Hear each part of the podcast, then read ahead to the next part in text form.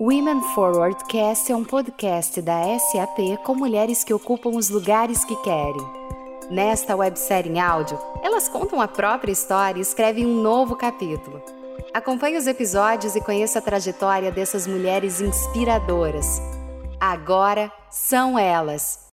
Olá, eu sou a Dani Junco, eu sou mãe do Lucas, estou falando de Santos, mas nasci em São Paulo, minha família é nordestina, baiana, e dessa mistura gostosa é, fui criada, fui forjada por mulheres incríveis.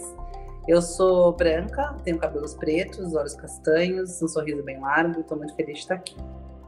O Brasil hoje tem mais CNPJs abertos de mulheres do que por homens. Quando você fala da economia tradicional, que é o que move o PIB do nosso país, as mulheres já empreendem mais que os homens, e quando a gente faz recortes de classe social, mais ainda. Então, a gente está falando de 66% das mulheres do Brasil hoje são que levam pão para casa quando a gente fala de tecnologia e startup, o cenário muda, que é esses números que você está falando.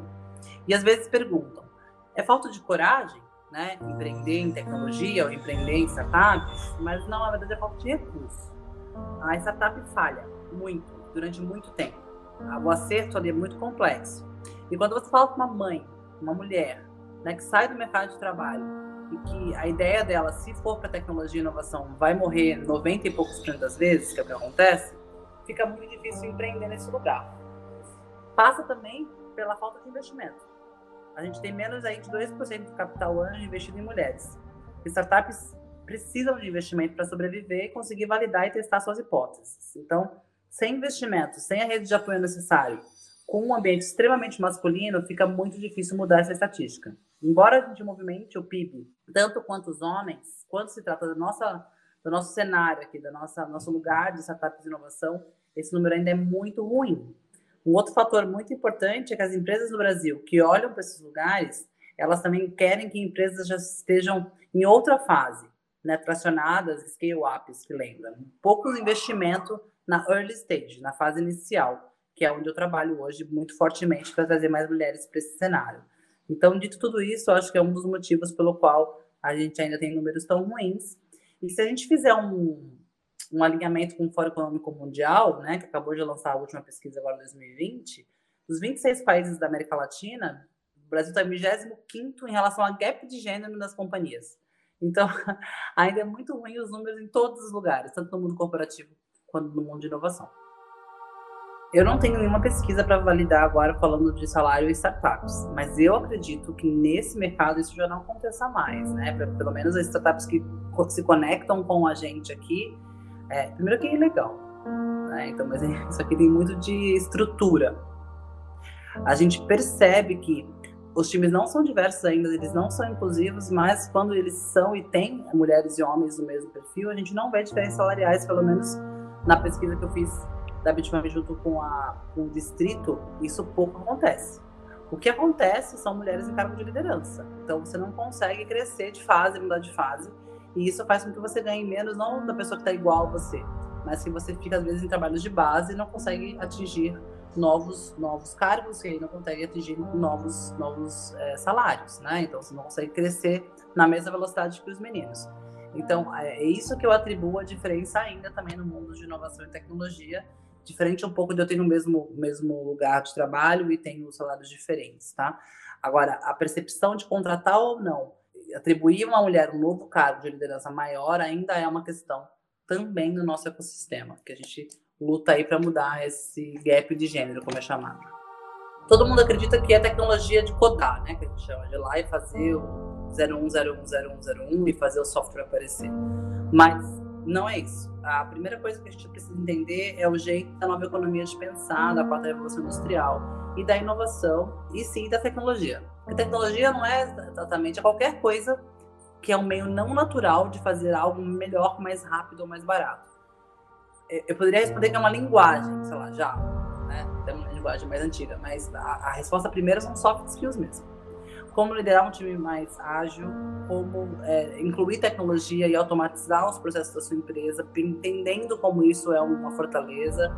Falta entendimento do, do novo movimento de empreender e é disso que a gente fala aqui também. E depois a gente coloca itens técnicas aí de softwares e, e, e de processos mais de hard skills. Mas uh, o nosso papel aqui é o despertar para um novo jeito de empreender, que é ágil, ambíguo, que é, é não linear e que é confuso e que é ansioso, né? O mundo VUCA, o mundo BANI, aí que a gente acaba vendo nas, nas novas literaturas. Então, nesse lugar é o nosso papel. E o mais importante que eu acho que é o nosso papel é como eu consigo, num movimento de um mundo que é tão ágil e tão não linear, as respostas não vão estar dentro de você o tempo todo e nem no seu celular. A gente precisa de gente. Então, criar comunidade é o nosso grande papel da Bitcoin para que a gente consiga cortar esse caminho. A Bitcoin nasce dessa dor, né? É a pergunta que mais define o nosso trabalho. É, algumas coisas, né? Existe uma coisa chamada maternity penalty, que a gente chama. Então, você está lá na sua carreira e você engravida. Aí eu quero fazer um pop-up aqui, né? Antes. Vamos lá, né, gente? A não ser que o mundo acabe, que pode ser que ele acabe. Mas se ele não acabar, crianças nascem. Né? E nascem de mulheres. Até então. Então, por que a surpresa? Não existe mais normal, nada mais normal que a maternidade. A gente precisa normalizar esse movimento. Porque isso vai acontecer a cada 20 segundos, que é o número que acontece no Brasil. Então, a primeira coisa é entender isso. Entender o quanto isso é importante. Porque sem isso não tem mundo. Então, como é que a gente consegue partir de algo tão natural? Porque você pode estar me ouvindo aí, não ser mãe, pai, e, e daí? E daí, se tem uma coisa que une toda a humanidade, não importa onde você mora, qual a cor da sua pele, que religião que você acredita, é que todos nós somos filhos que sobreviveram. Então, se isso não tem nenhuma conexão com a sua humanidade, eu nem quero conhecer você. E as empresas também não deveriam conhecer você. E o mundo nem precisava que você existisse. Porque isso não faz o mínimo sentido. A segunda coisa é que para ter um grupo diverso, você tem lideranças que precisam se adaptar a grupos diversos. Então, uma mulher ou um homem que acabaram de ser pais, pai e mãe, estão nesse movimento, eles estão num ciclo diferente. E tudo bem. Agora, quando a gente vem numa economia tradicional, onde tudo é comando e controle, e que a gente viu que na pandemia isso não funcionou, quando a gente precisa de uma nova economia que seja cuidado, mais que comando e controle, e é por isso que as pessoas vão ficando, e é por isso que elas dão mais resultado, quando elas se sentem cuidadas, e quando sua família é cuidada, você também é cuidada, é desse lugar que tem performance. Só que a gente tem que falar e falar e falar e falar e falar e repetir muito para que isso acabe. Então, desse lugar, nosso papel aqui, a gente chama de hashtag botar elas no palco. Deixar essas histórias aparecerem cada vez mais para entender que esses números são absurdos. Não faz o menor sentido.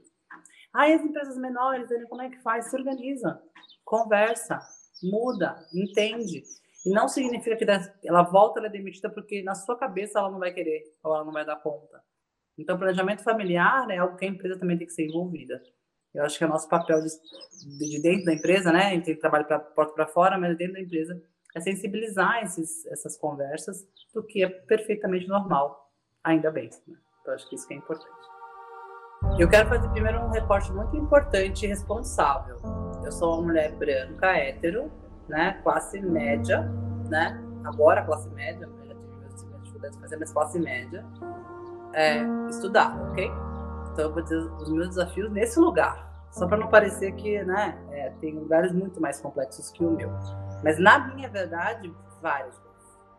A Bitcoin nasceu também de uma preocupação dessa. Eu estava num evento de inovação e as pessoas estavam se organizando para para falar de inovação. A Bitfam nasce em 2015 num pedido meu na internet. Tá doendo demais em mim pensar em como eu equilibro a vida materna e a profissional. Dói mais alguém? Eu queria tomar um café. E aí eu esperava três, quatro mulheres para tomar um café, né? Uma doida chamando na internet. E vieram 80 mulheres. Então tinha, tava doendo mais alguém. Essas 80 viraram 200, que vieram 500, que vieram 800. E aí eu fui para a aceleradora e falei, gente, tem dinheiro aqui, tem uma ideia aqui, não é possível, eu preciso ajudar essas mulheres a retornar para o mercado de trabalho. Quem pode me ajudar a estruturar? Né? E a primeira coisa que eu ouvi foi, entre ser mãe e CEO, você vai ter que escolher uma das duas coisas, porque as duas coisas são full life. Daquele lugar, ele tinha razão. Demorou, doeu, mas por ser mulher, eu fui colocada num ambiente que eu cuido. Então, logo, se eu cuido, eu não estou disponível para fazer nenhuma outra coisa, como olhar para minha carreira, por pura estrutura. Então, nasce a Bitmami Aceleradora, né, que hoje já é um hub de inovação, que temos uma aceleradora, mas nasce em 2015 justamente desse movimento de que eu fui preterida ou não acreditar em mim por eu ser mulher e mãe. E, e eles tinham razão. Porque, na verdade, do jeito que estava desenhado há cinco anos atrás, não dava mesmo. Então, eu penso que a gente faz na Bitmami, além do nosso modelo de negócio, é criar ambientes seguros para que as mulheres não precisem escolher o que elas querem ser. E é possível ser os dois. Então, eu acho que é desse lugar que eu conto a nossa história e é uma história que ainda me emociona. Você sabe que é, é muito legal essa pergunta. É, porque quando eu, eu sempre trabalhei com vendas, né? Desde muito jovem, né? Comecei a trabalhar com 13 para 14 anos. E eu, eu sempre tinha referências muito masculinas, porque os homens estavam em papéis, né? Que eu achava incríveis. Os líderes todos eram homens. E eu fui me forjando nesse lugar, é, desses modelos masculinos, e eu também toei, me esqueci, me desconheci e abafei meu feminino. Porque naquela época, 16 anos atrás, eu não dava pra, não dava pra ser um escudo, sabe? Não dava pra eu falar de femininos. Então eu joguei o jogo para competir. A maternidade me submergiu. Ela, ela me pariu de novo. E eu olhei para trás e as horas mais difíceis da minha vida, do meu trabalho, da minha carreira, da minha vida pessoal, não foi um homem que me ajudou, foi uma mulher. E eu fui catando para trás todas as mulheres que vieram antes de mim e todos os meus modelos que sim me forjaram de verdade não eram eles. Eu estava só competindo com eles com medo. Quem realmente me trouxe a profissional que eu sou hoje foram mulheres. E o melhor modelo, o maior modelo, com certeza é minha mãe, que é empreendedora há mais de 52 anos, tem a empresa até hoje. É, e ver ela fazendo o trabalho dela com consciência social, quando ninguém nem se falava nisso, as pessoas que trabalham aqui, ela tem um evento de, uma, uma empresa de decoração de 15 anos e casamento, né? E a empresa dela, por exemplo, só contrata refugiados e mulheres acima de 60 anos. Então vem dela também esse meu olhar. Eu só tinha esquecido. O Lucas me fez voltar para casa. Acho que essa é a definição da minha maternidade. Cara, você sabe que eu estou escrevendo um livro sobre transição de carreira. E aí, eu estudando um pedaço sobre síndrome da impostora. O mais legal que eu percebi é que síndrome, por definição, é uma, uma poderia ser uma, uma patologia, certo? Mas a síndrome da impostora ela não é classificada como uma doença. Mas ela é sentida como uma doença. Ela tem uma, uma série de, de sentimentos que te levam a crer, e físicos mesmo, que você não consegue seguir, porque você parece que você está o tempo inteiro roubando alguém, ou errando com alguém, ou vão te pegar a qualquer momento. Você é uma fraude. E você sente isso. Então, mas se não é uma patologia e te move no seu corpo, o que, que acontece? É tão, a, a estrutura é tão forte, de tanto que te falam que você não pode, que você não consegue, que você é pouco, que você não é suficiente. Ontem, só um pop-up aqui também. Ontem me ligaram para dar uma entrevista para um jornal e no meio do, do, da entrevista o, jornalista falou assim: é, tanta ambição não te cai bem. No meio da entrevista. Né? Eu até respondi, meu amigo, que me cai bem é a Forbes. Mas o que eu estou querendo dizer é que é tão forte que você entra numa catarse e você sente aquilo. Mas síndrome da impostor não existe. É uma convenção social e estrutural que te faz você se sentir do jeito que você se sente. Ela não existe. Não é uma patologia. Não está em, tá em você. Está no que te disseram, na mentira que te contaram. E você acreditou. Então, munida disso, eu falo, peraí, por que eu vou sentir um negócio que não existe? Porque só porque me disseram eu acreditei? E a partir disso eu fico mais forte, né? E eu tenho várias. É... Eu, eu, fiz um TED Talk e não assisti até hoje, por exemplo. Todo mundo adora, acha lindo, recorta, eu não assisto. Com medo de falar isso que é uma fraude, né? Então tem vários modelos aqui, mas eu estou conseguindo me munir e falar, pera, isso aqui não existe. Então eu queria deixar esse contato também. Cara, sempre tive espaços muito femininos. É eu adoro. Eu venho de uma família super matriarcal, com sete. sete é, minha mãe são sete irmãos, são 14 irmãos, sete meninos, sete meninas. Mas a, a, os homens morreram mais cedo, os irmãos dela, as mulheres são todas aqui. Eu sempre, tô, sempre cheio de mulheres o tempo inteiro. E esse negócio de que a gente briga, discute, que é muita mulher junta, é falácia, entendeu? Então, eu adoro trabalhar com para para as mulheres. Eu sempre achei que o Lucas, que é a minha grande motivação para o meu trabalho na Bitumami, mas um ano e pouco para cá eu fiz uma reflexão e não é o Lucas, são elas, seus coques e camadas densas intermináveis. Eu adoro toda a confusão que o feminino traz. Adoro, porque eu amo dar estrutura pro caos. Então, para mim faz sentido. Meu time é todo feminino. É, a gente tem homens, a gente fala que tem uma cota de homens. Pra gente também ter a energia masculina, que é muito importante. Os mentores são homens na Bitmami, tem mentoras mulheres.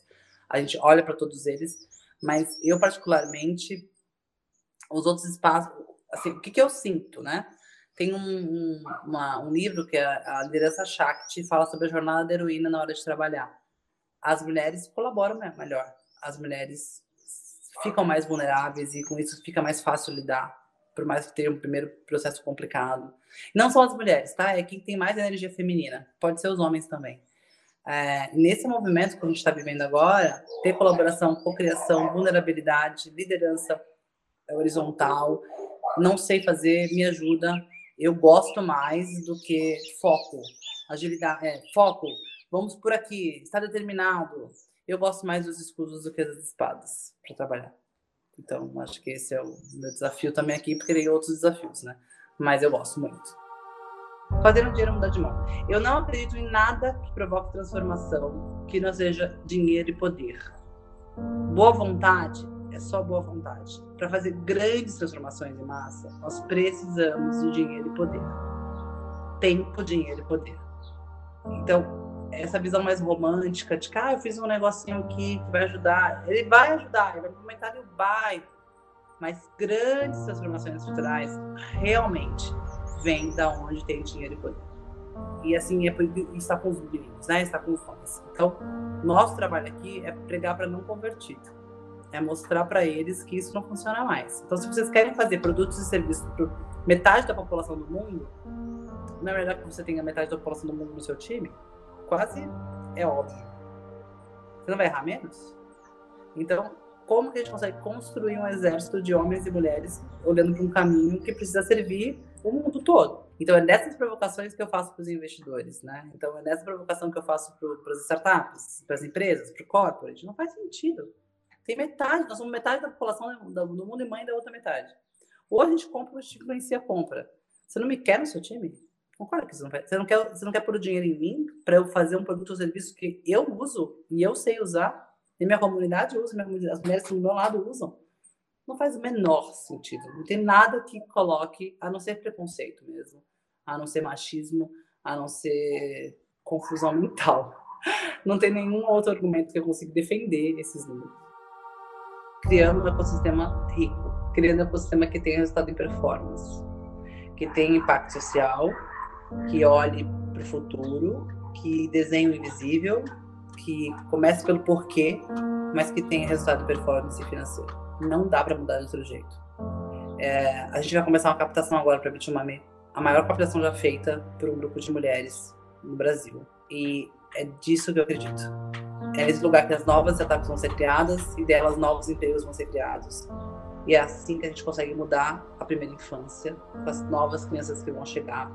Então, criando um ecossistema rico, promissor, performance, com dinheiro. Não dá para mudar de outro jeito. A gente pode ter a melhor boa vontade do mundo, a gente tem. A gente escolheu o nosso porquê, está muito bem delimitado, está muito bem organizado. E agora o lance é captar dinheiro. Então, é, meu foco total está em criar um ecossistema rico para conseguir mudar as coisas do jeito que a economia conhece. E o mais legal é que tanta gente babaca e ruim, cheio de dinheiro, só fazendo besteira, imagina um grupo de pessoas boas que pensam no outro, que traz intersecção, que traz diversidade, traz inclusão rica. Eu acho que é desse lugar que eu acredito, sabe? Pra gente conseguir mudar o mundo. Eu, eu brinco, brinco não, né? Eu falo quase que é verdade é, que eu penso que a Bitcoin vai para um museu, assim, sabe? Ou ela vai se transformar em outra coisa, sabe, Adriana? Do jeito que ela existe hoje, eu acho que ela não vai deixar de existir. Por quê? É, não precisávamos criar uma empresa para criar ambientes seguros para as mulheres. criar uma empresa para montar é, propostas e programas de aceleração só para mulheres. O mundo deveria ser seguro para as mulheres. Então eu acredito demais que a gente precisa olhar para esse lugar com mais normalidade. No meu no futuro, eu não existo falando disso aqui nesse podcast, tá bom? No futuro tá funcionando. Tem homens e mulheres nos times, as pessoas, tem mulheres, pessoas pretas no time, tem PCDs no time, as coisas são seguras, a gente pode dar a nossa opinião, a gente não é abusado sexualmente, a gente não sofre assédio moral. Eu não preciso de mim mais falando a mesma coisa. Então, onde eu olho? Eu olho no mundo como ele tem que ser, justo, equilibrado, igual para todas as partes. É, e a diferença que a gente faz aqui nesse processo de transformação é dar as habilidades necessárias para que a gente consiga olhar para esses lugares juntos. O Yunus fala que ele também quer museu de pobreza. E quando o mundo, o mundo só não tem isso porque a gente não quer que ele tenha mudado. Quando a gente quiser que ele mude, ele vai mudar. Porque a ciência e a tecnologia seguem a mente humana. Se a mente humana manda para a direita, a ciência e a tecnologia segue. Se manda para a esquerda, a tecnologia segue. Então, o que, que a gente quer? Enquanto a gente não definir o que a gente quer para o bem do mundo, né? para a África não vacinada ainda, como a gente está vendo, quando a gente não entender que é, é, acima e maior que nós todos, a causa justa é muito maior do que a gente pensa aqui no dia que a gente está pensando, a gente não consegue transformar. Então basta querer. E eu espero estar tá criando um exército que queira mudar muito isso. E vou fechar aqui passando meus contatos. Eu gosto muito do Instagram, arroba Dani Junco. Eu gosto muito do arroba da Bitumami também, B2MAMY. A partir de lá vocês conseguem seguir todos os nossos outros canais. Quero agradecer a participação espero que eu tenha provocado lugares diferentes em vocês. SAP Women Forward Cast. Esperamos você no próximo episódio. Agora são elas.